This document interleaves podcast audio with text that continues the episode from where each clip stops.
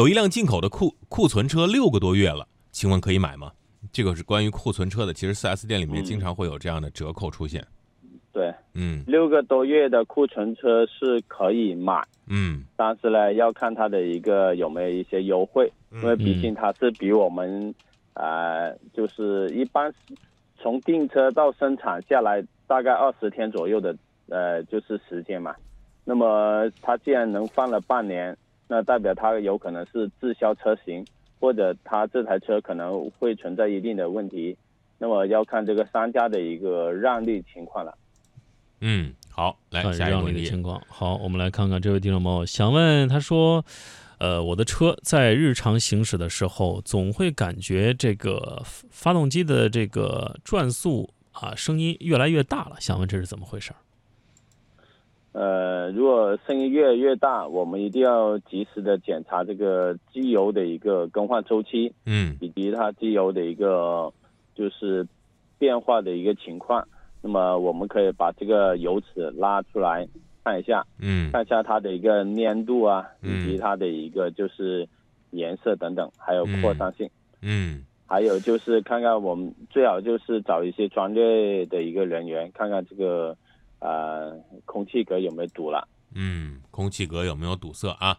好，来看下一个问题，说我的这个车呀，提车的时候是八四八十四公里，这样正常吗？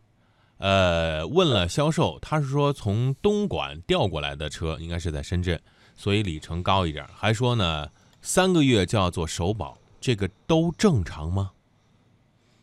呃，这个如果真的是他已经说明白是从东莞调到深圳，嗯那确实是呃公里数差不多，嗯因为大概会增加七十公里左右嘛。嗯那么新车落地的时候大概可能几公里，那么再加上这个公里数应该就是差不多。嗯然后呃，厂家确实是有建议性的一个规定，三个月或者五千公里啊进行首保。那嗯么这是厂家的一个建议性的规定。那么车主也可以视情况，就是说，啊、根据这个当地的一个天气情况啊、环境等等，嗯。可以提前或者推后一点点都可以。嗯。嗯，好。好，这位听众朋友说了，紧急求助正宫啊，车钥匙泡水了，换了电池还是不行，想问怎么办？这个如果真的车钥匙泡泡水了。水了，对，泡水的话一定要记住，不能单纯的就是去启动车辆，嗯。那么一定要排除，呃，来自各方面的一个水源，嗯。包括这个风格的一个是否已经被水堵住了。嗯。那你再盲目的让它着车，有可能把这水啊嗯。滴到气缸里面进行一个呃损坏。嗯。那么重点两个地方吧，第一个排气管应该要拆下来，把内部的水把它倒掉啊、然后清洁进进气系统的一个水迹，一般都可以排除这种问题。嗯，好，来向下一个问题说，我的这个车啊，在北方特别冷的地方，嗯胎压早上起来就不对了，报警，嗯，一段时间之后就好了。请问这是因为天气温度造成的吗？